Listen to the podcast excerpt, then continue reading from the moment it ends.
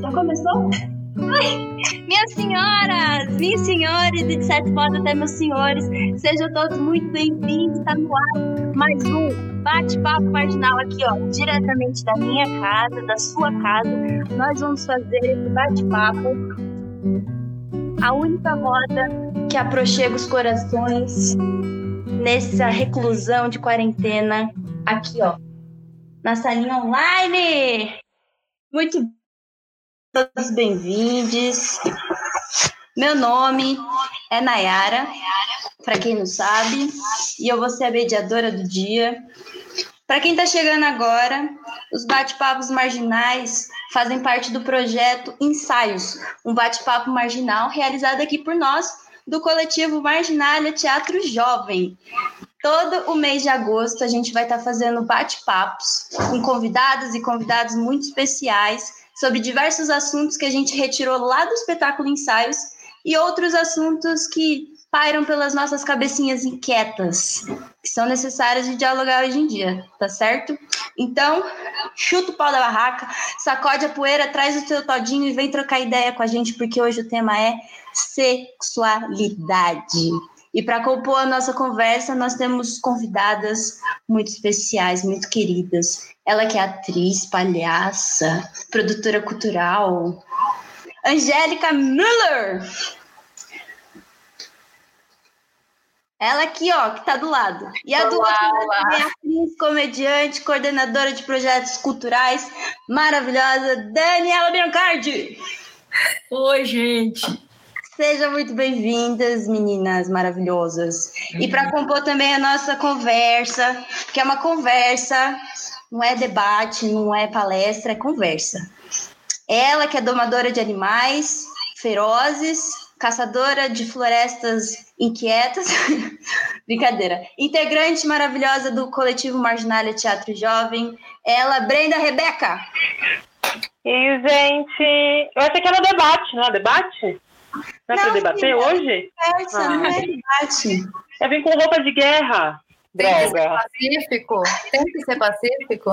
Não pode ser. Debater, debater. Comigo Mas é tem mais gente, tem mais gente para conversa. Não é debate, viu? Só lembrando. Temos ele, falador de línguas estranhas. Pedro Vinícius.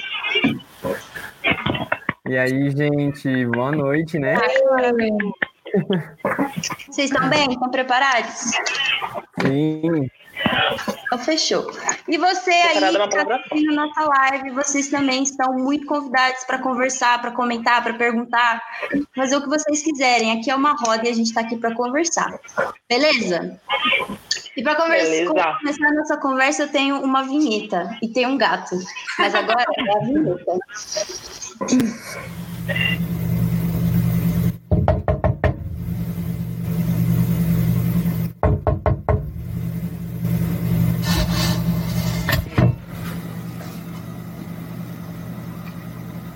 A gente precisa conversar.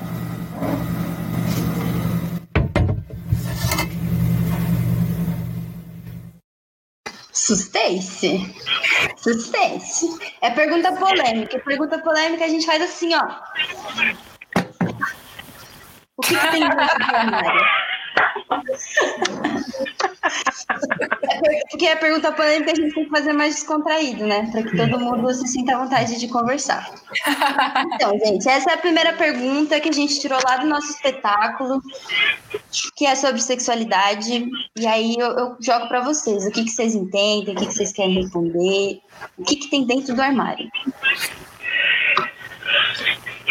A gente, a gente, a gente, eu e mundo, quem quiser ir agora, vai. Bom, primeiro, boa noite a todo mundo. A gente está junto, não é porque a gente está rompendo a quarentena. A gente deve ser ainda o 1% que acredita na quarentena, né? Dos muitos mil milhões de desobedientes, mas é porque a gente é um casal e a gente mora junto, por isso que a gente está na mesma tela. É, Bom, quando vocês perguntam, a primeira coisa que vem na minha cabeça, falando mais assim, ironicamente, de cara, que veio na minha cabeça, acho que diante desse fascismo eminente, a primeira coisa que veio na minha cabeça foi a Damares. Assim. Quem tá dentro da, do armário é Damares, para mim. Maravilhoso. Várias cores, vários tipos, modelos de Damares presos no armário. É. Gente, eu fiquei pensando, ó, falaram que era uma roda de conversa, não uma discussão, mas eu, eu vou criar uma polêmica. Eu fiquei pensando com, com essa coisa do que tem dentro do armário, que se a gente sai do armário, o que tá bom é que tá guardado dentro do armário, precisa sair, assim, né? É... Não se divorcie de mim, meu amor. Tá vendo? A gente tem separação hoje, hein? E talvez a nossa liberdade de expressão, nossa liberdade sexual, nossa liberdade de pensamento, elas estejam trancafiadas dentro dos armários, mesmo assim. Bom, eu, eu gostei. Gostei também. Eu, eu acho que no meu armário tem muitas incertezas, assim. Às vezes acho que tem tantas coisas concretas né, em tantos lugares. A gente tem tanto, ah, isso é isso, isso e aquilo. Mas eu acho que dentro da gente tem tanta coisa que não precisa ser respondida, ou que às vezes precisa de uma resposta e não está pautada dentro do que foi colonizado, né? Eu acho que É. ainda estou encontrando umas coisas assim que, assim, para mim tá me assustando. Mas é um susto tão gostoso de levar, porque todos os dias a gente tem essa normalização, né? Tudo tem que ser tão padrãozinho, e de repente, quando eu entro no meu armário, eu levo um susto. E começa a ter um outro jeito de olhar. Eu falo, caramba, acho que esse susto daí é bom, hein? Mas eu acho que o meu armário tem bastante incerteza.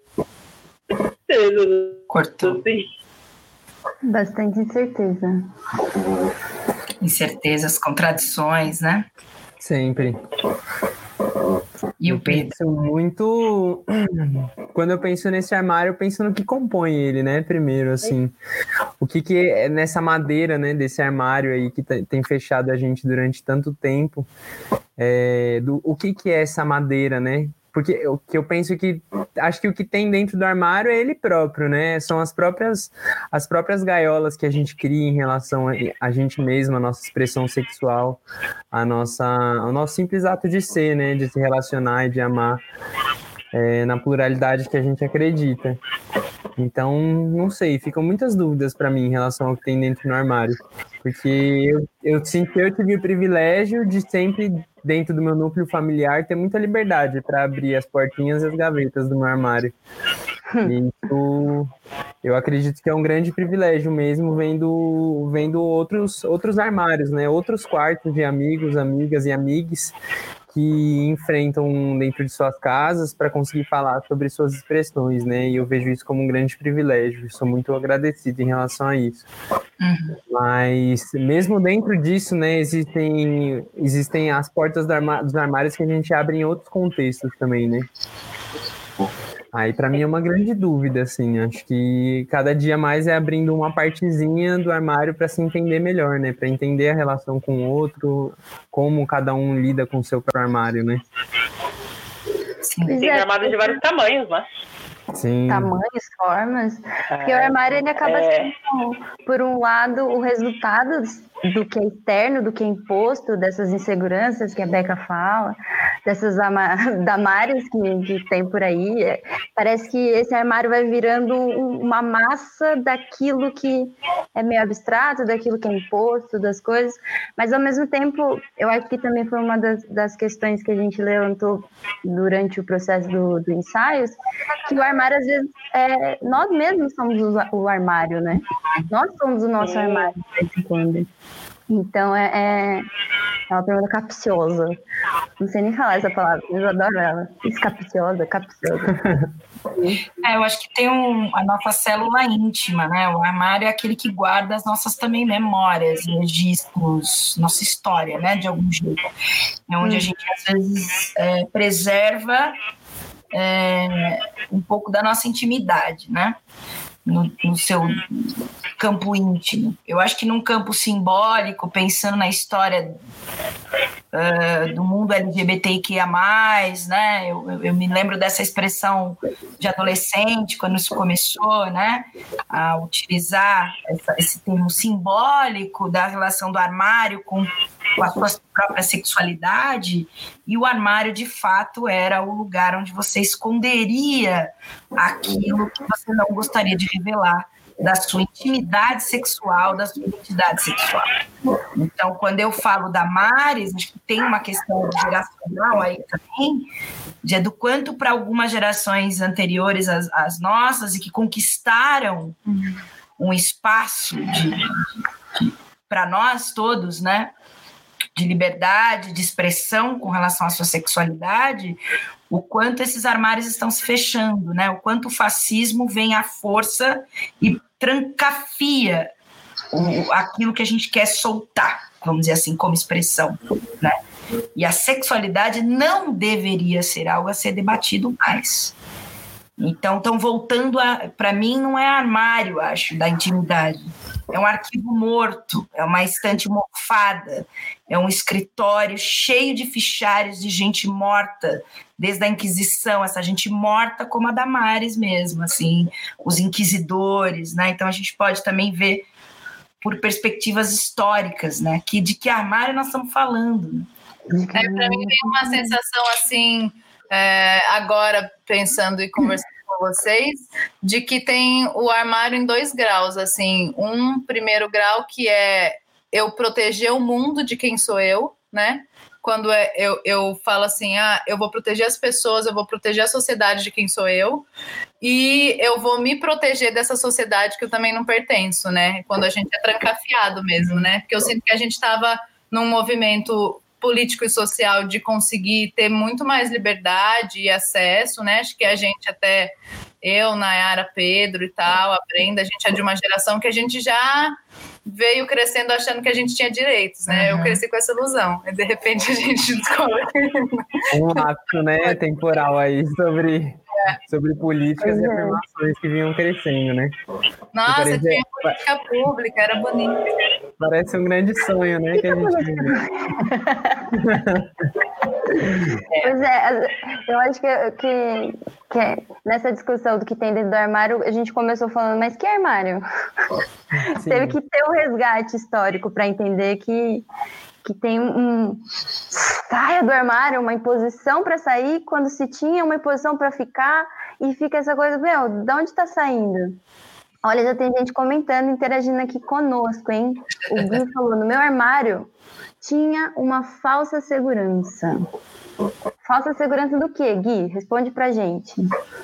Falsa segurança de de afirmação. Como a gente se apresenta né, na, na, sociedade. Talvez eu chegando falando sou hétero, talvez eu tenha mais seguranças uhum. pra talvez, relacionar.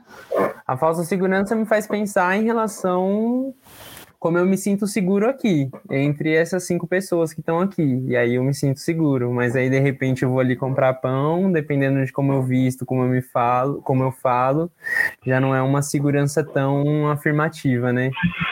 E acho que tem uma coisa é, também que acho que é de, de se proteger do que pode ser a verdade, assim. Então é é uma falsa segurança, porque será que eu quero olhar de frente para como minha mãe vai reagir quando eu contar para ela que eu sou gay, ou eu quero continuar fingindo que ela me ama e que se eu contasse seria tudo bem, sabe? Assim? Porque Sim, tem essa, eu acho que tem essa, tipo, vou me proteger de saber a verdade, sabe? Vou me proteger de saber o que, quais, quais seriam as consequências se eu contasse, sabe? Porque a verdade às vezes, a verdade às vezes dói. Dói. É, louco, né? Tem várias histórias, né, de pessoas que não falam para os pais ainda hoje em dia que, que é gay, ou enfim, qualquer coisa relacionada com a sexualidade, não só no sentido de atração, né, mas de como a pessoa é dentro, fora, de medo da relação ser rompida, né? E, e, é como a Dani coloca, mano, ainda hoje a gente tem essa discussão, ainda hoje é tabu, ainda hoje a gente tem medo de falar. É, diversas situações que a gente levou o espetáculo para fazer roda de conversa, para dialogar. A gente numa discussão sobre lá na cena é a Nayara, a personagem, em dúvida se fica com uma garota ou com um cara. E aí a gente leva o assunto sexualidade para as escolas e a gente discute, por exemplo, como surgiu a, a falta de informação de preservativo sexual na, na adolescência. Ainda se discute gravidez na adolescência. E a gente traz um, um, um gancho com o espetáculo e a gente percebe que, meu, o buraco está muito mais embaixo. É, é, muito além. Ainda, em 2020, é, tem gente que não sabe como usar o preservativo. E como é que se fala, né? Tem uma que é né, o grande tema acho que da sexualidade também, que é essa heteronormatividade compulsória, assim, né? Você falou essa coisa do preservativo, e minha mãe ela é educadora na Fundação Casa, né? No cárcere para quem é menor de idade. E aí elas têm uma briga como educadora, porque até hoje é uma unidade masculina, os meninos não têm acesso ao preservativo, porque eles não têm direito à visita íntima. Como se eles homens não pudessem ter relação entre si. Não existe, ninguém nunca pensou sobre isso. Então, assim, como eles não têm visita íntima, eles não precisam de preservativo. Claro que sim, os caras estão lá trancados juntos, vários, e, e, é uma. nem se cogita a possibilidade, né? É, a questão da AIDS também, da, de doenças. É, sexualmente transmitíveis, né? O DST. Acho que uh, esse governo atual desse desgoverno, né, o qual a gente não legitima, dentre outros na, na, na história, é, eles só grifam o perigo, né? Eu acho que é, na verdade, eles sempre estão entre nós. Então é muito, tá muito, tá muito confortável para essa parcela da população fascista, cristã, né? A gente precisa falar se a gente for falar de sexualidade. E é a história do cristianismo. E não dá para separar o cristianismo que é legal e o cristianismo que não é legal. A gente tem que falar da história né, da igreja enquanto institucionalizada na história o que ela vem traçando. Né? E aí é um, é um grande. As perdas estão quando vem essas populações no poder, seja religioso, político, ditando regras assim de micro conquistas que a gente conseguiu. Então a gente não fala de DST nas escolas. Está muito confortável para Damares e a sua turma não falar disso. Então essa juventude sem informação, ela vai ficando ainda mais apegada à ignorância, porque ela não sabe né, não teve acesso. Então, imagina um menino, eu também trabalhei na, no, nas, na, com jovens em situação de cárcere e também adulto, a, a meni, os meninos não querem, eles jamais vão admitir que talvez eles fiquem com outro homem. E como que você vai convencê-lo ao uso do preservativo, inclusive para a questão do DST? Quando você tem o poder, aí você não vai ter mesmo um coordenador, tal, o coordenador não, é o chefe, a alta chefe, chefia da segurança pública, dos projetos, incentivando. Então ele, ele só endossa. Então a gente está sempre, eu acho, que numa fronteira, né? Talvez quando uh, o participante aqui fala da questão da falsa segurança, eu acho que a gente, como progressista, que tem que entender que não vai haver nunca um espaço super seguro e confortável para nós. E uma culpabilidade, um lugar que a gente tem que tomar muito cuidado com as gerações anteriores. Não dá para eu falar, pô, enfim, eu venho de uma história de muita luta com relação à sexualidade por conta do meu pai, que é uma história longa, não sei se vai caber falar aqui, mas tem a ver. Uma linda história, inclusive. É, e é um cara que foi bissexual e homossexual e, e ele morre de HIV, assim, tipo, eu não posso falar, pô, pai, como você não assumiu? Como que você não usou camisinha? E há quem, jovem hoje, me pressione sobre isso. Mas como assim você se assumiu depois? Você não é lésbica? Porque você foi. Então a gente precisa tomar muito cuidado, porque a gente está tomando o discurso do fascista entre nós. A gente não está conseguindo. Né? E aí a sexualidade não se faz de ideologia, ela se faz história de um povo, né? Total. E, gente, pegando isso tudo que vocês estão falando, me bate nesse, nesse ponto que é crucial. A gente está no espaço em que a ignorância toma conta e que as coisas não são conversadas, porque existem tabus, existe moralismo absurdo E isso a gente discutiu muito junto na construção desse espetáculo. E especialmente na. Ai, a Beca tá com problema de, de, de internet. Bequinha, meu amor. Seja bem-vinda de volta. Estou falando como no nosso no processo dos ensaios, a gente buscou formas da gente dialogar sobre assuntos que são difíceis, que são tabus, são para a gente e a gente sabe que para outros jovens também, de uma forma que a gente não violentasse, de uma forma que a gente abrisse exatamente isso que a gente está fazendo agora, uma roda de conversa, para a gente se abrir, para a gente tirar dúvidas, para a gente se dar a mão e conversar sobre assuntos. E aí, Eu saí, na verdade, para deixar você com saudade. ah, Era só você isso. é linda. Eu queria, eu queria perguntar como que vocês são maravilhosas do média brasileira, estudiosas, artistas complexas na sua materialidade. É, a gente nem tanto, mas a gente no processo a gente entendeu que o humor era uma forma da gente acessar as pessoas por um, por um canal mais sincero, sabe? A risada num lugar de, ah, eu fiquei com vergonha, mas eu dei risada porque todo mundo também deu risada. É, Eu, eu sinto que no humor a gente consegue encontrar ali, para falar de sexualidade, uma união. E aí eu queria jogar para todos vocês. O humor é uma ferramenta política? Vocês acham que a gente consegue usar como ferramenta? A gente é, é possível a gente encontrar um caminho para fomentar a reflexão, para fomentar a discussão, para a gente se unir? Eu, eu sempre falo assim, e que para mim, uma galera pergunta isso, né? Assim, sobre, tipo, nossa, a gente tá vivendo uma desgraça, Bolsonaro, a Damares, como que a gente faz para rir? E aí, para mim, sempre me vem, assim, quando a gente estuda a história da comédia, de que ela surgiu para que a gente derrubasse os grandes reis, né? Os grandes opressores. Então, assim, eu acho que ela é, por obrigação, uma ferramenta política. E quem não faz isso está muito equivocado, assim. Gente babaca, gente que vai stand-up que homofóbico, stand-up machista. Eu acho que eles estão equivocados, assim. Acho que a gente, enquanto comediante, tinha que expulsá-los da comédia e falar, não, não isso historicamente isso surgiu para outra coisa. É, o humor está entre nós, né, nos humanos. A gente, a hiena ri de outro jeito, né? Ela não ri cognitivamente por uma dimensão crítica, né? É, então isso é intrinsecamente humano. O, o papel do humor ele tem sim uma função social e, e- e política.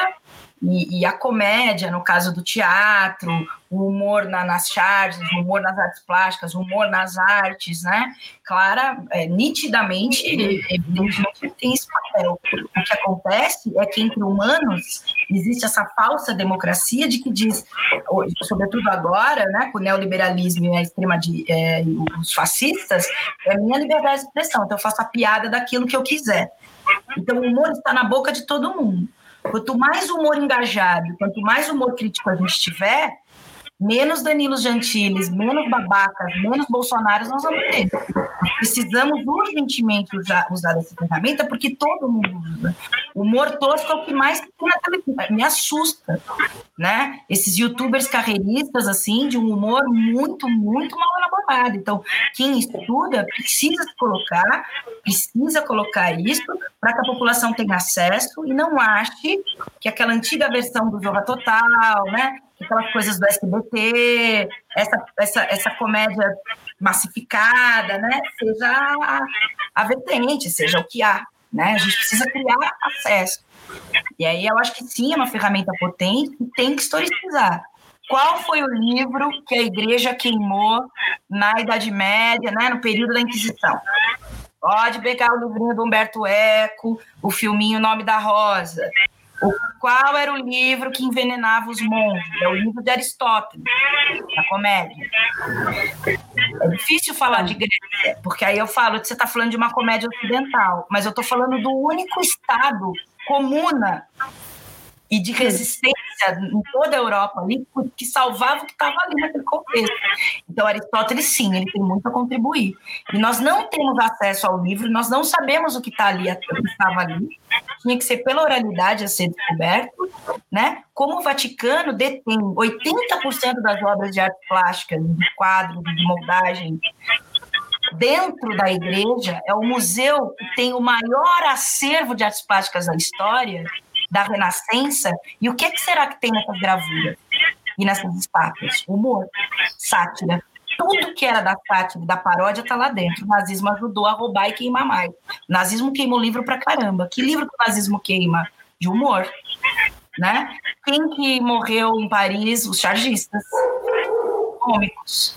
Então a perseguição é gigante. Se a gente não se colocar, não se reunir, não se colocar junto, vai dar ruim mesmo. E claro que tem que ter na, na história do ser humano a, a mimética, a sátira, ela está em nós. A gente se auto-satiriza. A questão é o que a gente quer satirizar, né? Que não é o caso de vocês é, tratarem de um humor que seja chapado, bidimensional e burro e fascista. Eu, eu queria... Não só é política, quanto é utilizada por todos os lados, né? Eu acho que essa...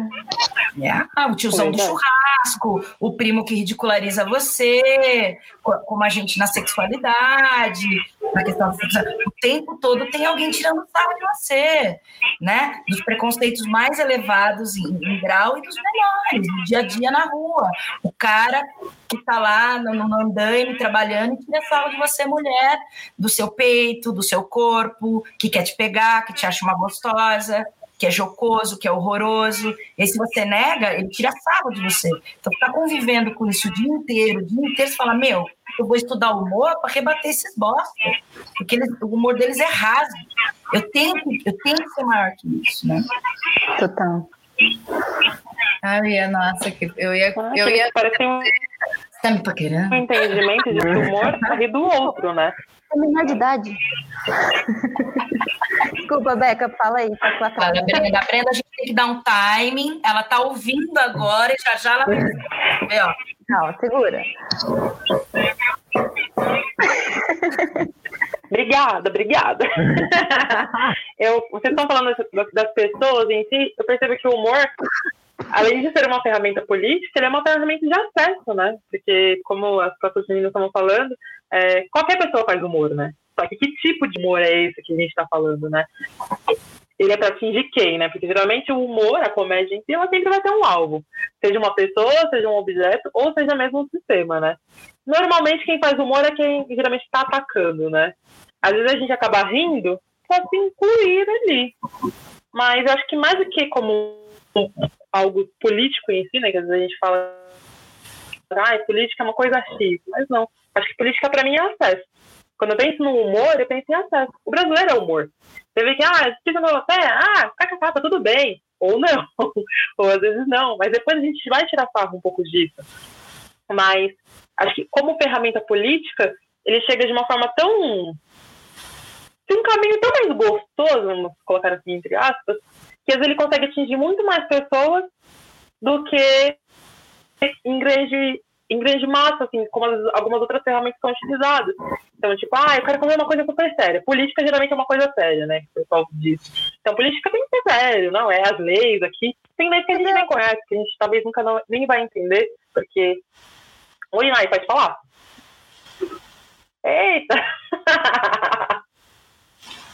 Temos fãs invadindo. Inclusive agora, né? Aí o humor chegando para dar o acesso pra gente, né? É... Até perdi, depois eu volto. Esqueci aqui, eu até me perdi com o humor que passou aí atrás. Essa casa não tem, não tem limite, gente. Depois eu volto. Eu fiquei Quer pensando voltar? muito, vou fazer uma citação bem cabeçudona, assim, que eu tava lendo Nietzsche é cabeçuda, eu falei. É, agora, nessa quarentena, não sei porquê, para ter vontade de morrer, né? Que não ajuda em nada. é, não? E aí ele fala um negócio. É um livro dele que chama Humano Demasiado Humano e ele tem alguns verbetes, umas definições assim. E aí tem uma definição que chama a origem do cômico, a origem do comediante. E aí ele fala: se a gente pensar que a humanidade né, desde antes da época medieval, ela vive baseada no medo, né? Medo de ser morto por uma fera na floresta, é, medo de morrer em guerra, medo de sei lá, passar fome hoje. A gente está sempre, quando ser humano, baseado no medo da morte, no medo da dor e se preparando para lutar. Se alguém, diante de tanta desgraça, consegue rir disso, essa é a coisa mais sublime e é aí que nasce o comediante. Assim. Quando a gente ri e a gente sabe que tem uma desgraça, não é porque a gente está alheio, a gente olha para essa, essa desgraça, a gente olha para a própria tragédia e fala, eu vou rir dela. E aí eu vou causar uma identificação com todo mundo aqui, porque não, eu não estou sofrendo sozinho, tá todo mundo sofrendo disso. É, tem a, uma pergunta, olha aqui, agora eu achei os comments. O Gira tá aqui de Oliveira, ele é maravilhoso. Todo mundo. Artista. Tem uma galera aqui. Aí é, e tem a ver com o que vocês estavam falando também. Alguém aqui falou. É, o humor, o Gira está perguntando, ó, por que o humor muitas vezes é considerado menor que outros gêneros pelos intelectuais? A própria pergunta, Gira, já vem com a resposta. A real é que a gente precisa incluir a comédia e o humor como parcela dessas células que são invisibilizadas na história. Como o humor tá para todo mundo, os reis riem, né? Mas a comédia como estética de revolução, como estética de um ato de um povo, de um ato cênico, no caso do teatro, ela também é minimizada pelo poder que ela tem. Então, ela atinge de uma forma que é monstruosa e isso assusta. Então, às vezes, até gente entre nós vai falar: melhor não né? Então a gente está numa escola, os meninos aqui, alguns deles estudam na SP Escola de Teatro, que tem um curso de humor que é considerado um curso dedicado ao estudo da comédia cênica, o, o primeiro de, de, de todas as Américas aqui, né? E, e, a gente mapeando outras escolas de atuação no mundo, elas são chamadas de escolas do gesto, de miming, da, de outras estéticas, mas não tem esse nome humor, né? E é uma resistência manter esse curso. Por quê? Gente, é... Quem olha para ele? Quem olha para essa materialidade dentro do teatro? Né? É muito comum, às vezes, eu ter amigos falar, ah, a Dani é a palhacinha da turma. E não me leva a sério, tipo, não me leva a sério. Né? Eu acho é a palhaça, sim, exatamente. é, exatamente, o humor é para ser levado a sério, mas é para a gente se levar menos a sério e usar de um humor que atinja outras camadas de discussão. Porque, por exemplo, me assusta às vezes uma militância atual que se leva muito a sério, tá amarga. E eu entendo o tamanho do ressentimento e do bloqueio histórico na vida. Mas há de se haver um tempo dentro de si, desses movimentos, que se leve menos a sério e não quer dizer que você está se banalizando. Então, quando gira pergunta, é porque a sociedade está se confundindo. Existe uma sociedade de poder, existem uns poderosos que querem dizer humor diminui o ser humano. Humor banaliza o ser humano. E nós não, não estamos falando de graça. O Bolsonaro faz graça, ela tem efeito sonrisal, ela tem efeito do pum do palhaço, ruim, que é o que a gente Isso é graça, isso não é humor. Humor que tem criticidade, humor que tem inteligência crítica, um cômico assusta alguém que é estudioso de tra do trágico, que vem de um conservatório das artes cênicas, que vem de um teatro mais intelectual, né? É, o Luiz Alberto de Abreu fala disso, a Dercy Gonçalves fala disso, né? O Grande Otelo falava disso. Por que, que todo mundo fala, mas o Mossum é ator? É palhaço? O Mossum ele não era do samba? O que são os brincantes brasileiros? Eles não são considerados. As pessoas não conseguem, consideram o Mussum como um performer cênico, por exemplo. E ele arregaça com muito ator que se diz ator por aí, que dá o texto na mesma métrica faz 40 anos, está uma bosta e não se toca. Que a tragédia dele está morta, que ele não está comunicando ninguém. Então, de fato, a comédia tem preconceitos pelo poder que ela atinge, como outros povos. Né? Por que, que a cultura indígena é dizimada? Porque ela tem um poder de alcance, inclusive de cura e pensamento, que o europeu brucutu não conseguiu né? Quem era o Maia em 1300? E quem eram os ingleses e os portugueses em 1300, 1400? Os castelos em 1300, que era quando os bobos da corte ridicularizavam essa população, os castelos tinham valas, valetinhas no corredor para o cara dar um cagão, desculpa falar assim aqui. Os reis eles tinham grandes vestidos, elas tinham para entrar uma escrava embaixo e limpar a bunda da cidadã, que estava cheia de, de doença venérea, inclusive. Eles eram porcos. Quando eles chegam e vêm os indígenas aqui, eles massacram essa cultura por inveja, por ressentimento. Então o humor está junto com essa leva. Né? Não alcançou o pensamento, tira. Alcança demais o pensamento, tira. A tua cultura é melhor que a minha, eu vou tirar. Então, isso tem a ver com o processo escravizatório, com uma série de coisas. O humor entra nessa lógica. Eu, eu, lembro que depois das últimas eleições, que tem um amigo nosso que fala assim, o inominável. Então, depois que o inominável foi eleito, é, eu assisti o espetáculo dos Parlapatões, né? Que é a companhia aí do Raul, que é mestre de três daqui, quatro com a Dani, quatro, é, que chamava Cabeça de Yorick. E aí eles falavam que nos momentos mais fascistas, os primeiros a morrer são os que fazem rir. Né? Os primeiros a serem assassinados vão ser os que fazem rir, vão ser os bobos, vão ser aqueles que criticam os reis, assim. E aí acho que é a diminuição da comédia né, colocar o humor num lugar inferior é quase uma autodefesa deles, né? Eles vão tentar matar a comédia a todo custo.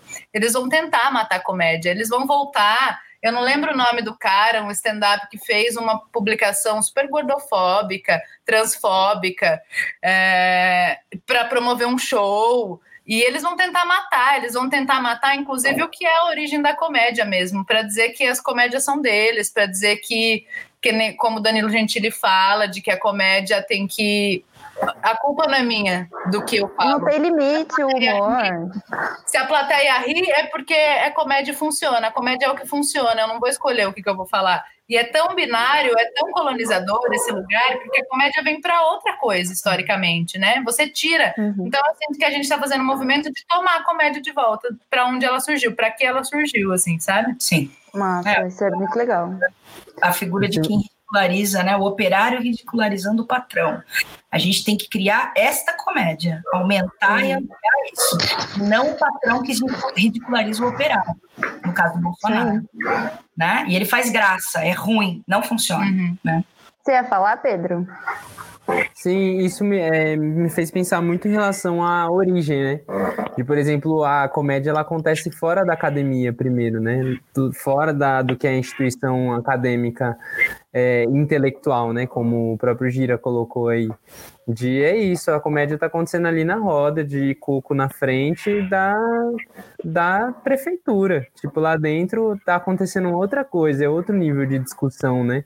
O coco de embolada, a gente está improvisando aqui, é o ritmo que eles nunca vão ter eles nunca vão conseguir ter a levada que, que, que a gente tem para fazer comédia, né? Que a gente aprende na rua, que a gente aprende entre a gente. É muito mais nossa, né? Quando, quando assim, que a gente olha desse jeito, de, sei lá, meu pai estava lá fazendo isso, aí eu aqui, sei lá, ano passado, estava com meus primos, a gente improvisando em cima de uma base de rap, e tipo, é o que a gente tem acesso.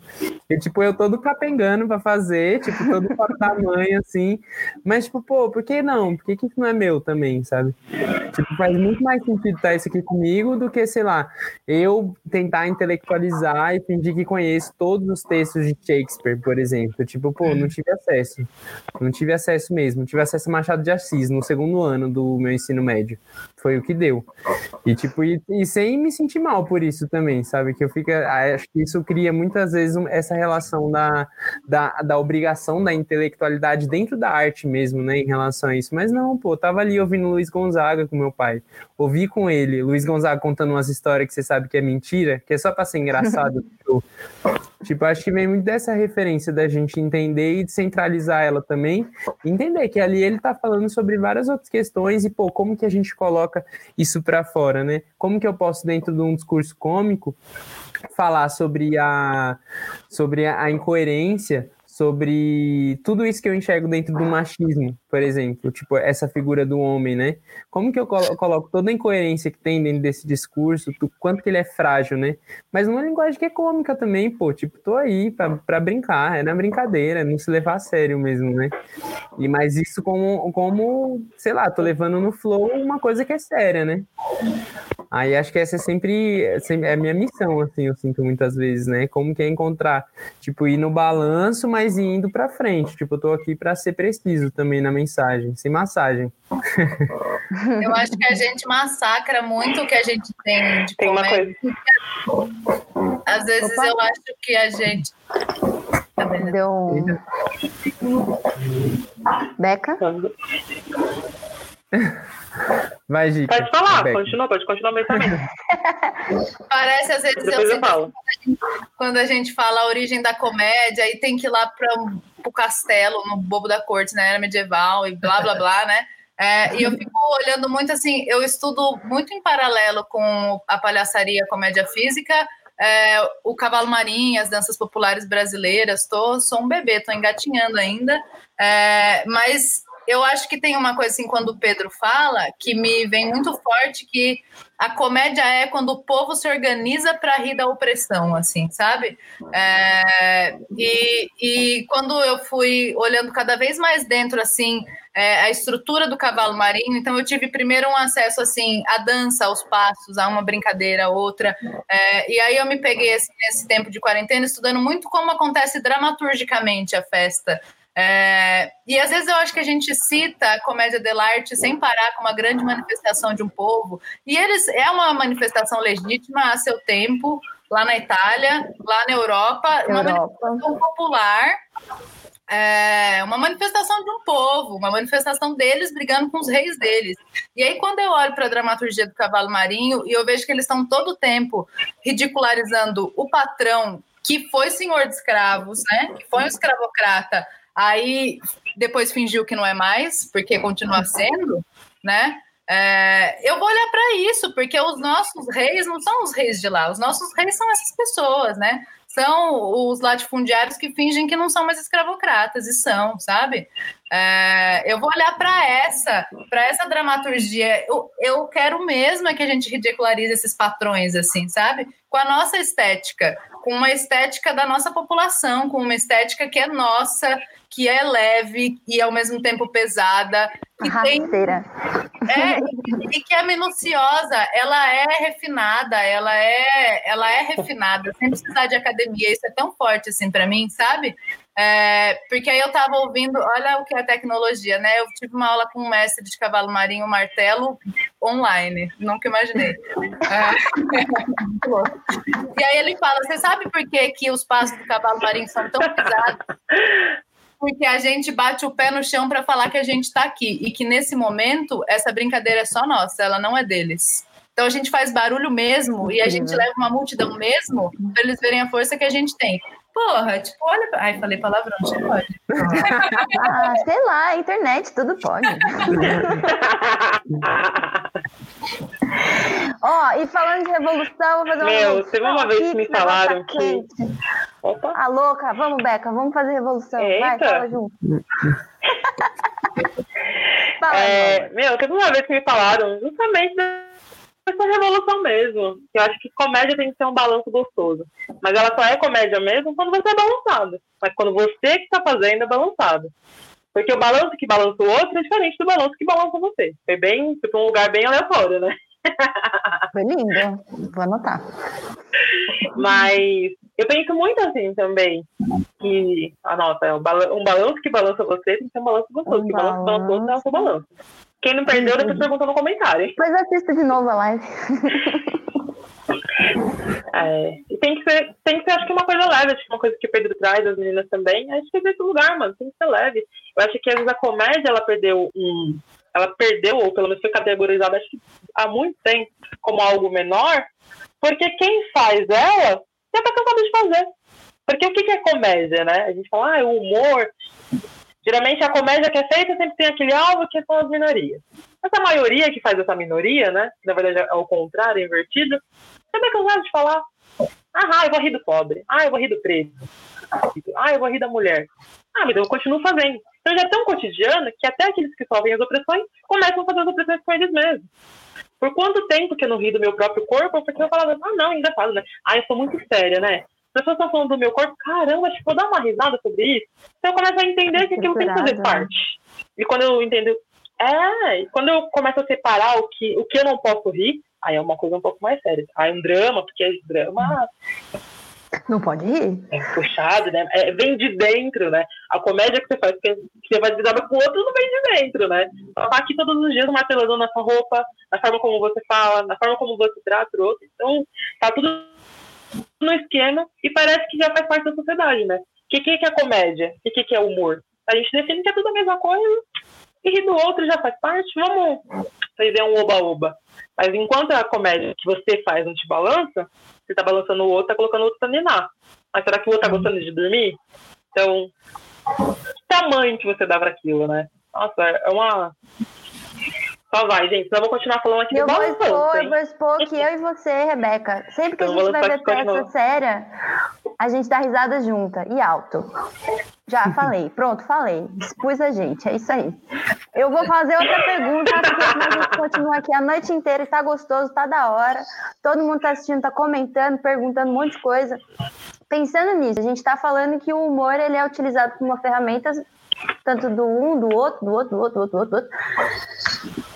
E a gente está entendendo que é possível a gente fazer revolução, né? Eu penso que eu consigo fazer revolução utilizando o humor, eu encontro isso como caminho.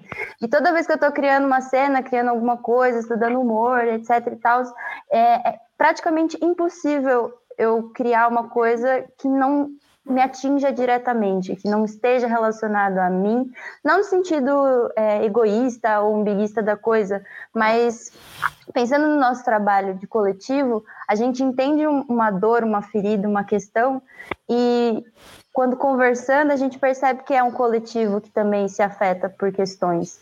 E é a partir dessa identificação que a gente cria. É, e eu, eu queria saber de vocês, porque o trabalho de vocês em dupla, o trabalho maravilhoso, vocês abordam várias questões, várias problemáticas, e de um jeito maravilhoso, lindo e com humor. É, é importante a gente trazer pautas políticas? E falando diretamente de sexualidade, é importante a gente trazer isso para o teatro, para o humor, para a arte, para a vida? Quero saber de vocês. É importante ou não? A gente tem que fazer uma arte pasteurizada, sem opiniões. Vamos ignorar o mundo, vamos fazer o nosso jeito. Ela já pergunta, Nayara, Eu sou tendenciosa.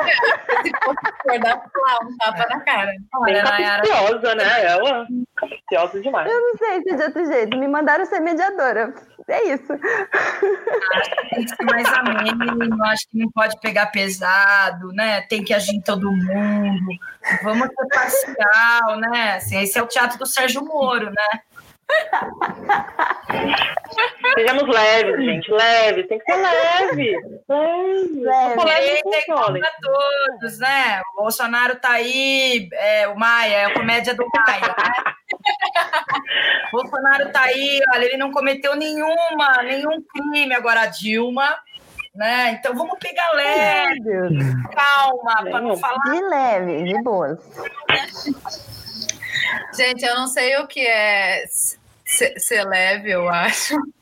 E, e quando a Nay fala de fazer a revolução assim, eu lembro que quando a gente apresentou pela segunda vez nosso número no Festival Internacional de Circo, dentro de um cabaré que já era LGBT, não tinha, a pessoa sabia o que ela estava fazendo ali. E aí, no meio da- do nosso número, as palhaças se beijam. Quando elas beijaram, uma família levantou e foi embora. Aí eu, eu fiquei feliz, vou ser honesta. Eu falei, é isso, porque, tipo, uma coisa é a gente saber que 90% de quem tava ali tava com a gente, devia ser gay, devia estar, uou, junto com a gente. Aí uma família levanta, vai embora, aí dentro dessa família tem um menino que é deficiente visual, e a mãe pega e tampa o ouvido dele para ele não ouvir. Um beijo, não sei o que, ela, que, que ele ouvir. Ela Ué, tampa ele e vai levando ele embora, assim, tipo, numa E coisa a gente encena, que, assim, ó. assim, beijando, falando, ela tá tampando Ué, cara. Aí a gente viu que ele tava com, a, com a, o guia, né? Com aquela a vara que é guia. Falou, meu, e o cara é, especial visual, ela tampou o ouvido do filho. o nível do desespero dessa mulher, né? Não, não vê, não olha, não escuta. Ah, você entendeu? A coisa chamava Queer Baré. Tipo, uma mulher trans era apresentadora. Eu não sei aonde que, de repente, na hora que ele falou, ah, não, a palhaça beijou, deu pra mim. Não dá, vou embora. É, mas é, uma coisa legal da programação do festival é tá- a lona tá aberta. Então a família. Então, aí, de novo, a gente tá falando de estética, né? Vocês estão falando de estética revolucionária. Aí o circo. O circo é aberto para todos, venham todas as famílias, vai ter algodão e pipoca. Aí tem um- uma, uma apresentadora, uma cantora trans, tem uma drag, é, no, no Na trapézio, tem a, a trans que vai soltar fogo ali, eu queria mesmo que ela queimasse total. a gente, como casal de palhaça, mulher, na lona, é algo histórico, assim, eu não gosto de ficar mapeando, eu sou a primeira essa patrona, acho isso um porre, mas às vezes é só uma questão de datar, porque por causa da visibilidade é importante saber, mas do que se tem registro, como palhaças configuradas nessa estética, não, acho que não tem tipo um beijo lésbico, uma, uma, um casal que constrói um número, que traz sua, né, a, a tua intimidade, um pouco as suas questões. E isso é para vocês entenderem, de novo, historicizando, o teatro e as artes faz história, não se faz teologia, como diz Alexandre Marques, é, por quê? Porque há o cerceamento feminino dentro das artes e há o cerceamento feminino dentro do circo. Vai falar ou não vai falar sobre isso, né? Então toda a cultura popular também tem que se rever. É, qualquer contexto, né? Eu acho que assim tem uma coisa, né? E falando como um casal lésbico e mulheres, que, que eu vejo no nosso número, no passo de duas, que é o número que a Nay está falando, é, como a gente constrói ele como as coisas são urgentes para a gente, assim, né? Então ele é dividido em três partes e a primeira parte é uma paródia do Gênesis da Bíblia, é, porque antes de ser lésbica somos mulheres e isso já é uma desgraça nessa sociedade, né? E, e aí eu acho que quando a gente foi criando a gente viu que não dava para falar do ser lésbica sem falar do ser mulher, né? Eles caminham juntos, eles talvez nossas pautas sejam diferentes dos homens gays, né? Ou das, da, dos homens bissexuais, enfim. Acho que o nascer mulher já é de uma violência sem tamanho na nossa socialização. É, e a gente que, mesmo que não é cristão, tá baseado numa cultura cristã de Eva e Adão. É, eu é lembro, viadão. É viadão.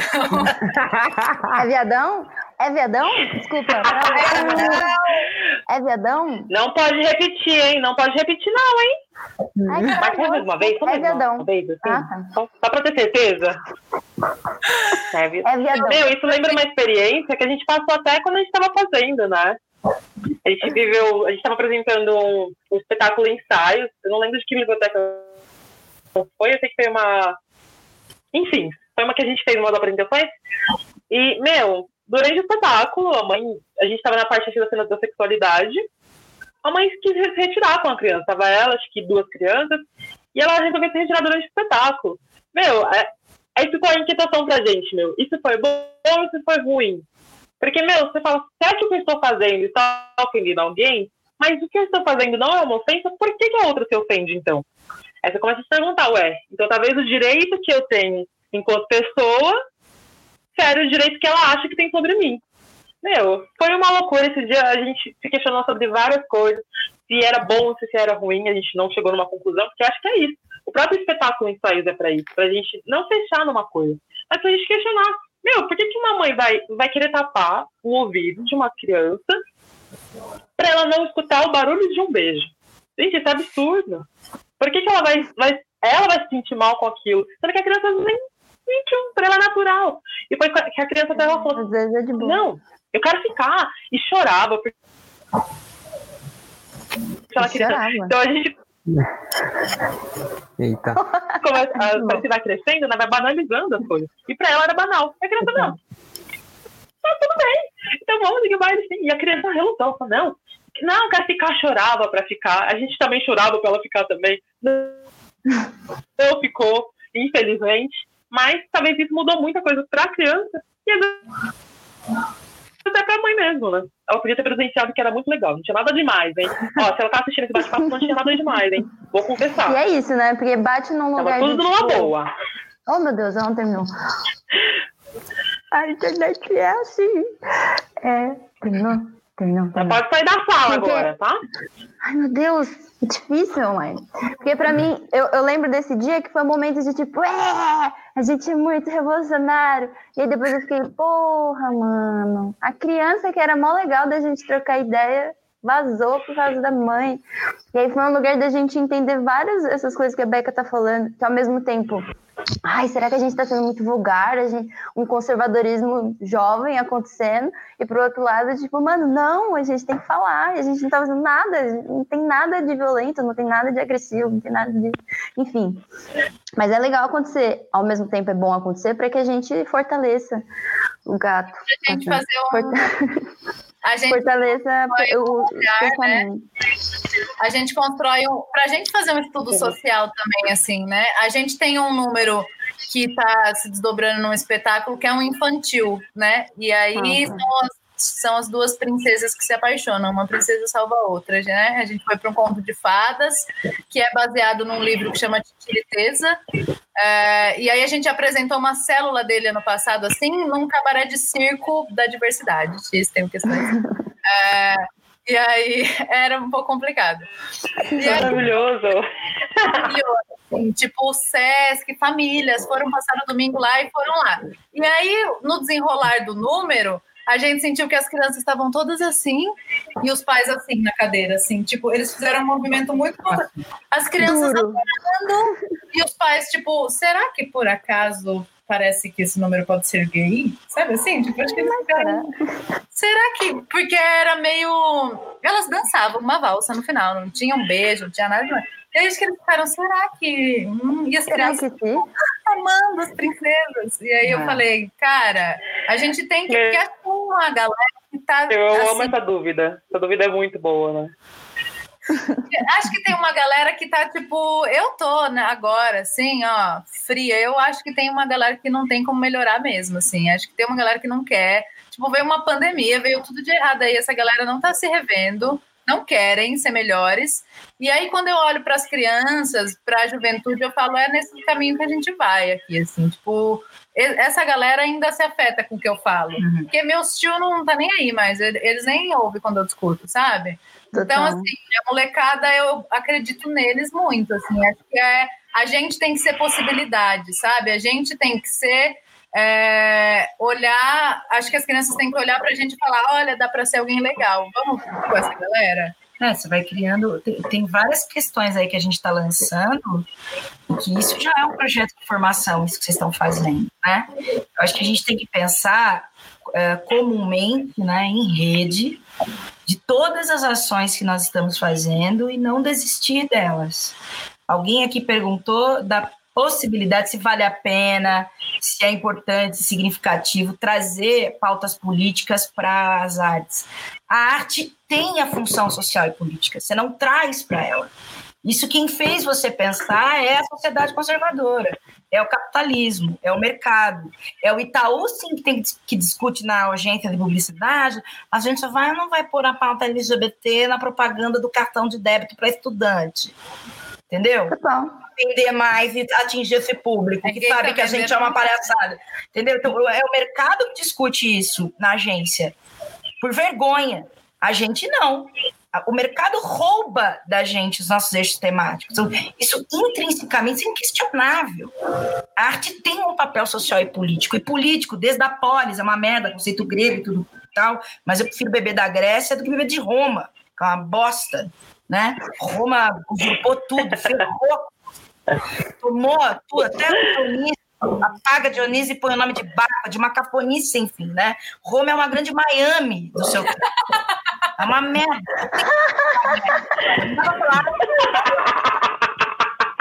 A gente tem que eu citar amo. a Grécia, senão alguém vai citar Roma, Cássio, né? Maravilhoso, gente. Então, tá gravando, tá gravando, tá gravando. E aí, o que essa galera. o que eu acho fundamental da gente fazer, todo mundo junto, é o que é possível rir dentro do nosso contexto. Então, aqui são, é uma mulher, é um casal de mulheres que vão discutir, debater, trazer aquilo que está ao nosso alcance, aquilo que está ao alcance da minha narrativa. Eu não posso falar por pautas e representatividades que não me cabem, mas enquanto mulher, sapatão, filha de um de um, de um homem que deixou, que não conseguiu me criar porque morreu de AIDS, é pauta suficiente. Não tem como isso não estar, não tem como eu ler Lisístrata e ficar indiferente. Não dá para eu ler Antígona e ficar indiferente. Isso é, isso é uma, é um complexo de Antígona eterno dentro de mim. Eu não enterrei meu pai como eu gostaria. E ele morreu nos meus braços, entendeu? Porque a, a medicina falou: melhor levar para casa, vai que todo mundo aqui da equipe se infecta porque era um período que ninguém sabia, ele morreu de, de uma pandemia. Então não tem como isso não estar tá na nossa biografia, não tem como isso não estar na nossa narrativa. Não há né? É, é, é, intrínseco. Agora, existem caminhos estéticos onde determinados tempos e épocas, alguns são mais diretos, rapaziada, e vai ter que ser. E tem que ter. Qual é a frente possível agora que pode ser mais incendiária? Quem está sendo morto, eu não posso botar o indígena na linha de frente. Então eu vou para a linha de frente, eu consigo uma negociação, eu consigo e, e, como que o indígena vai criar uma metáfora talvez, porque talvez se ele for toda vez botar ele como linha de frente, ferrou. O fascismo mata. Então tem estratégias. Quanto tempo você quer que sua peça dure? O Sesc vai comprar? Eu só compro o Sesc porque o Sesc parem o teatro online do Sesc. Ok, você não quer fazer teatro online do Sesc, você não faz. Mas o Gentili vai fazer, alguém vai fazer, um bosta de um comediante vai fazer. Então, como que a gente pode criar caminhos estéticos que atravesse esse cerceamento. Sempre vai ser essa nossa pergunta. Seja para o tragicômico, para o trágico, para o épico, para o narrativo, para o teatro de rua, para o circense que está fudido. Porque o circense que quer trazer essas pautas, existe um circo tradicional que não quer. Existe uma militância que fala: deixem a lona brasileira, a palhaçaria brasileira. Que palhaçaria brasileira que essa porra desse nariz vem da Europa? Nós temos que rever a figura do cômico brasileiro e entender quem é o cômico que resiste na história. E quem é o cômico que atravessa, e não o cômico que se vende, e não o circense que se vende, não importa para mim se ele é de tradição ou não. Eu quero saber se esse cara se vendeu ao Bolsonaro, se ele se vendeu ao fascismo, então, qual é a cultura popular hoje, seja da comédia, da tragédia, onde é que ela esteja? Porque Shakespeare era popular, e Shakespeare era do povo. A comédia dell'arte era do povo. Quem pegou a comédia dell'arte para si? As óperas. Quem pegou o Shakespeare para si? As academias. Quem pegou o samba e transformou em bossa nova? Então tem que ter uma rede em comum, porque se eu deixar. Acho que tem uma palavra que pode ser muito boa nesse momento. Qual é? Polêmica. É, tem uma coisa chamada apropriação, assim, eu ouvi falar bastante, assim, esses tempos, assim, foi, foi bem aleatório, assim, peguei na esquina ali. Nossa, foi uma coisa bonita. Então, Ju, pode continuar. É que só veio assim, sabe? Apropriação. Eu, eu, eu que lhe peço licença, Brenda, para entender o que eu posso ou não me apropriar. E eu estou aprendendo. Como sapatão, eu vou ter que falar para uma rapaziada, isso uhum. não pode eu acho que isso não, não, E nem atravessar essa pauta. Então, assim, acho que sim, nós fizemos uma escolha de que parte dos nossos trabalhos, não são todos, muitos são bastante metafóricos. Uhum. Né? Vamos lembrar de Arena Conta Zumbi? Uhum. Arena Conta Zumbi na ditadura militar era. Opa! para passar do censor, certo? Então eu tenho que escolher. Total. Vai censurar? Nós vamos perpassar Sim. por um comitê gestor, para os jurados, por uma bancada que vai olhar para o nosso projeto e vai julgar, porque a gente foi censurada dentro de uma outra programação, o número estava numa programação cuja qual a programação foi censurada por um investidor aí. Então, por exemplo, tem que criar caminhos, senão como é que nós vamos querer gerar trabalho? E como que nós vamos gerar formação? Porque o evangélico chega sem gestor, o evangélico chega sem triagem, ele chega sem filtro, não tem curador, não tem produtor cultural avaliando o produto do evangélico mas tem produtorzinho cultural olhando para o meu projeto. Então eu vou ter que criar estratégias, né? Porque eu preciso chegar como Com evangelho. Certeza. Senão ele vai chegar na frente. Então, Meu, acho que a nossa... Exatamente. Exatamente, meu. A gente até falou sobre essa questão mercadológica, né? A gente, a gente teve até umas discussões dentro do grupo que foi: é, hoje a gente traz pauta X, de coisas que as pessoas não falavam. Então, a gente vai trazer um corpo negro no palco, a gente vai trazer um corpo gordo, a gente vai trazer mulher, a gente vai trazer pessoas que são lésbicas, bis, enfim, e vai discutir coisas. Mas até que ponto o mercado capitalista, ou seja, essa indústria cultural que parece ser tão bonita, né? Mas às também tão segregada. Para a gente poder falar sobre aquilo que a gente quer falar. Então, de certa forma, eu, às vezes eu até estava pensando esses dias, discutir até um pouco na faculdade sobre isso. Até que ponto a gente, enquanto artista, tem que passar, vou colocar entre aspas, um paninho para a gente poder falar sobre aquilo que a gente quer falar. Será que a gente encontra também para colocar, talvez não seja só da sexualidade, mas que são feitos para esse cabelo. Não. Eita. Travou, Beca.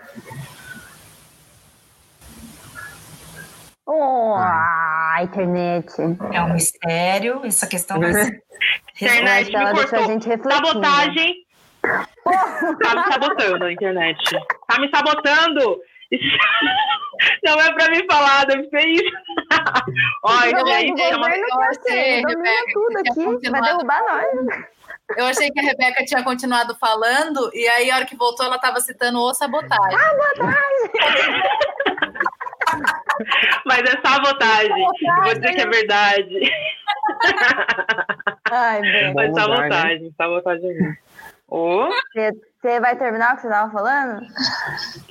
A internet me corta significa que não é pra mim falar mentira, é sabotagem, temos que tomar cuidado com a proteção. Porém, acho que eu falei uma coisa, não sei se cortou. É, às vezes até que espaço que a gente tem enquanto artista para falar sobre coisa X e até que lugar que o mercado quer comprar. Então, de certa forma, como é que a gente faz para estar lá sem estar lá, querendo estar lá? Tipo, acho que são é bem, bem subjetivo isso que eu falei, mas é tão Nossa. delicado que às vezes a gente fala, meu, então talvez o mercado não vai querer comprar. Que acho que é até um pouco isso que as meninas estão falando, tipo, como que eu faço Porra. pra estar lá? Sendo que o mercado não quer isso, né? Mas ela não ganha horrores para quem é LGBTQ+, ela ganha horrores pro mercado. Então o mercado tá nem aí para quem ele usa ou não usa, né? Vamos usar, oxe, das co- colorido? Oxe, eu uso até roxo e amarelo se for preciso. Tipo, até rimou, não foi, foi por acaso mesmo. Mas, meu, se for isso, a gente usa e tá tudo bem. Só que às vezes a, a gente acho que também tem um lugar de. Eu não sou conta- em contratista, mas enquanto pessoa. Quando eu percebo que esse mercado que não quer me comprar, tá me usando pra comprar. Então, tipo, ah, será que o projeto legal passou? Hum, nossa, meu projeto é colorido. Será que eles gostaram? Ou será que esse projeto que tá na moda agora pra mim vender também, né? Meu, são tantas camadas que fica. Internet. Me É isso aí. É, a Brenda foi. sabotou de novo, acabei de cair de novo. Sabe o que é isso? Sabotagem. Sabotagem. Sabotagem. Sabotagem. Não, mas eu acho que isso que a Beca tá falando é algo que, que é muito é muito latente, assim, sendo jovem, tanto fazedor de arte ou não, a gente tem um mercado que rege tudo aquilo que a gente pensa, que a gente gosta, que a gente quer, que a gente não quer. E eu acho que dentro do nosso grupo a gente tem uma força muito grande da gente adentrar em outros espaços que não os tidos e apresentados numa TV ou num filme, mas para que a gente entenda quais são as reais discussões do jovem. Nem que a gente tenha que viajar o mundo inteiro, eu adoraria. Mas a gente busca isso, de, de abrir um diálogo sincero, democrático, de verdade, que a gente consiga fugir dessa sabotagem. O papo tá bom, a gente tá chegando no final. Sabotagem. Tô muito feliz com essa conversa, gente. Vocês são maravilhosos, maravilhoso, maravilhosa, e todos maravilhosos.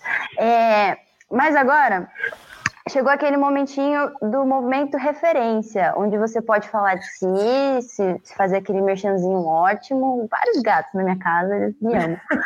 E aí você pode falar um pouquinho das suas redes sociais, do seu trabalho e referências de pessoas que vocês indicam para nós e para quem está assistindo também. Pode ir, quem quiser. Ah, eu quero falar. Vou falar. Fala, não, desculpa, quer falar? Mentira, que agora o espaço é meu, porque já fiz a botada demais, quero falar. É isso, Fala, tá? Aí. Tem um livro muito, muito show, que ele se chama Apropriação, eu tô... Acho que essa palavra tá muito na minha cabeça. E que ele era da coleção Feminino Tem Plurais. E ele é muito, muito show. Acho que vale muito a pena a gente ler ele. Acho que é de um, é de um escritor negro, então acho que é muito importante. Falei isso na live passada, já foi falado, pesquisar pessoas que não estão inclusas naquele meio. Esse livro ficou muito mais famoso, né? Agora, até porque agora o negro começa a vender, né? Opa, a gente achava que a gente não sabia escrever. Enfim, não vem ao caso. Mas esse livro é muito, muito legal. E tem uma rede social da Hello Bielo. Ela já acho que bem famosa, mas acho que ela fez umas fotos muito legais. Ela é um corpo não binário, ela é preta. Ah, ela. Ai, uma pessoa incrível, enfim. Gente, me sigam no Instagram também, Breno Underline Rebeca com K, é isso. Maravilhosa. Que mais? Que mais? É, ah, vou falar primeiro das nossas redes sociais. Nosso Instagram é arroba núcleo absurda confraria. Peraí, faz um, melhor um pouco o mercado. Atenção, vai, vai, vai. agora é o nosso Melhor, canal vai. Faz... da nossa companhia. Tá? O Pedro trabalha com a gente também, é um grande parceiro. Olha só, como se chama? Arroba núcleo, núcleo absurda confraria. É difícil o nome. Hum, Ele não é muito vendável, mas isso foi, a gente criou lá atrás, a gente também foi aluna um dia, eu e a Luciana Viacava, e a gente, ai, vamos falar diferente, e essas pessoas não conseguem falar. É, Núcleo Absurdo da Confraria, e o site, eu não sei, deixa eu olhar.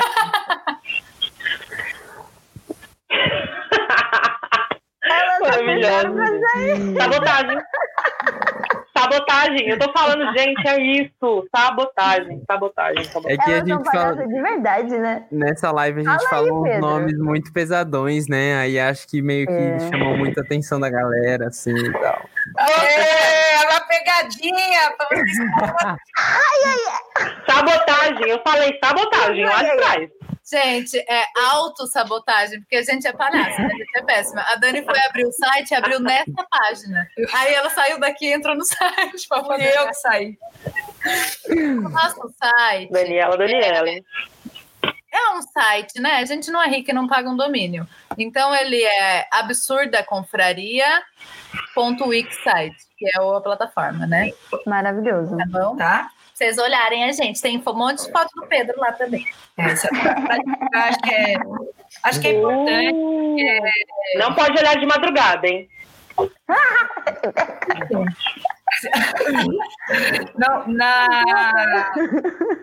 Não pode? Nudes? Não tem Nudes.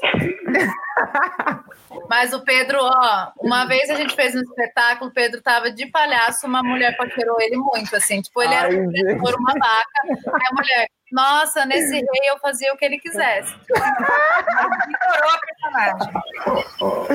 Mano, não tem Olha limite, isso, não tem gente. limite. Meu pai aqui vendo essa live. Eu saio pra trabalhar e essas coisas que acontecem.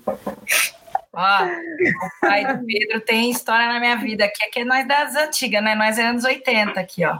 O pai do Pedro, esse cara foi um cara investidor de boates LGBT, ó. Muito tempo, no período que o mercado Não tinha- gostava. censurava que abrisse um comércio, e eu fui uma sapatona que frequentei todas essas Ah boates. Indicamos o pai do Pedro também. O link tá aqui embaixo. Quem quiser Muito acessar bem, a redes referência aí do meu pai. Deve estar ouvindo a gente Meu nesse momento. O pai do Pedro da Beca. Gente. Eu sou. Eu sou. que mais? que mais de referência nós temos? É, eu peguei o livro, fui lá pegar. É, ah, Uhum. gente, nada mais que o óbvio, né? Vou deixar um bom ângulo aqui. É o livro da Angela Ai, Davis, coração. Agora eu que vou cair. Nossa senhora. Mulheres. Cultura e Eu vou Sociedade. cair. Eu e vou eu um até, eu até ousei separar uma citaçãozinha, mas que ela fala assim: as mulheres de todo mundo constituem uma potência política capaz de representar uma incontestável ameaça às forças globais do atraso e da opressão. Tipo Bíblia, pode acreditar nela. Uau, maravilhosa. Acho que, que para a gente entender. é, acho que é aquilo que eu falei, né? De quanto o sapatão tem que entender o que é ser mulher antes, porque senão a gente vai patinar numa luta que, que muitas vezes a gente é até invisibilizada, né? A gente, quanto lésbica, é muito invisibilizada no próprio movimento LGBT, né? É, e aí é, é, é pela misoginia, né? É, é por ser mulher, então em todas as categorias da sociedade o ser mulher está menor, né? E no movimento LGBT também. É, então acho que tem uma luta conjunta do movimento LGBT junto com o movimento feminista que constituem constitui a nossa luta contra mulheres lésbicas, assim, não há outro caminho. Arrasou, gente. Yes. A Beca caiu de verdade, só pra deixar aí. A Beta, a Beta tá. Só falo se E a aí. Beca já indicou. Pedro, você tem alguma indicação? Passar suas redes sociais? Naquele tempinho Hum. gostoso. Ah, bom, de referência eu trago para esse tema eu trago o Caio Fernando Abreu, né? Que para mim é, é muito especial na subjetividade enquanto não sei, trazendo bem para o pessoal assim para mim que foi um momento muito muito interessante para mim de me entender como um homem bissexual, entender a subjetividade do afeto masculino, né? E o quanto que isso me, me conectou em relação a isso. É, então, Caio Fernando Abreu, com certeza, para mim é muito importante. Meu Instagram é Pedro ao contrário, ordep.v. Genial. Hum, E é isso aí, galera. Ficamos por aqui então. Eu agradeço. Eu vou dar Dani, referência. Luca. Eu? Bill. A minha referência são todos E eu vocês também, que né? estão aqui. A Ai, Dani Dani, perdoa. Cerceamento de sapatona Eu mais tava velha. indo tão Isso bem. é retalho. Sabotagem. Eu Sabotagem. pensei que era uma referência conjunta. Falou várias coisas. Fala, meu amor. Pode falar, Dani. Desculpa. Também não vou falar. Não, a- é mais com- é referência complementar, né? Que a gente pensou aqui. Eu, é, eu acho que tem um livro que todo mundo fala de um livro do Bergson sobre o riso e que eu não, ele não está na minha bibliografia. Tem um outro que eu gosto muito mais que chama História do Riso e do Escárnio. É por um olhar antropológico, né? Ele está no lugar da nossa forma de comunicação com o mundo por meio do humor humano, né? Do nosso humor. E ele fala do mito de Deméter. Neste episódio, Deméter, né, o, a- o mito de Deméter nasce de uma vagina que ri.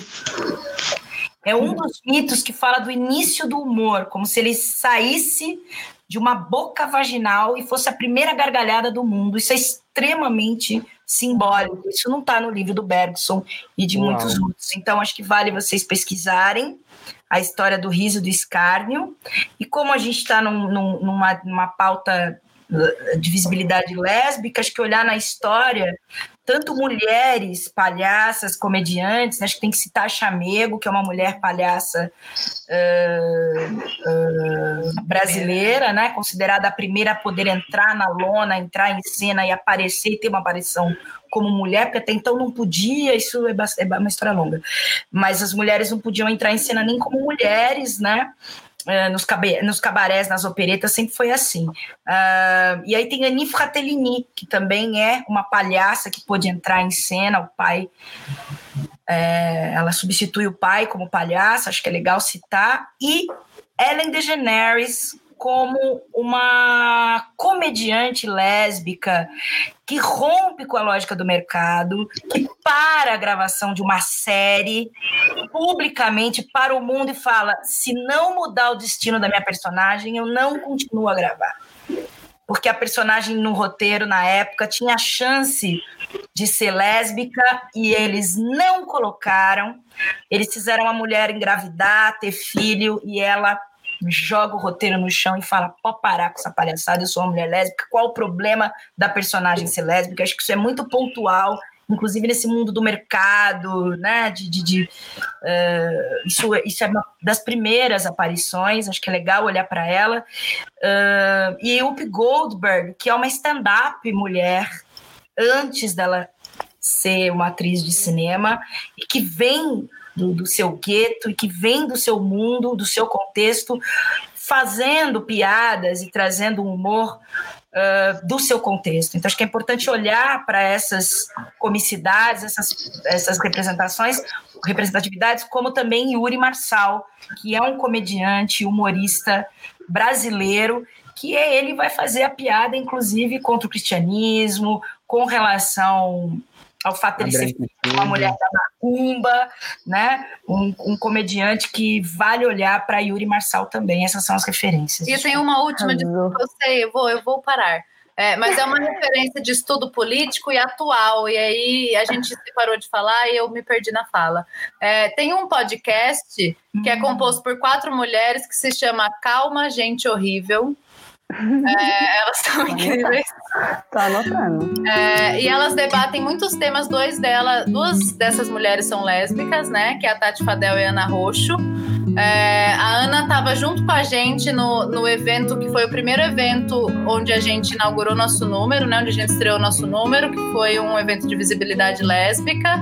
É, e aí elas vão tratar, enfim, de temas políticos escabrosos e todos. E o último vai falar sobre a visibilidade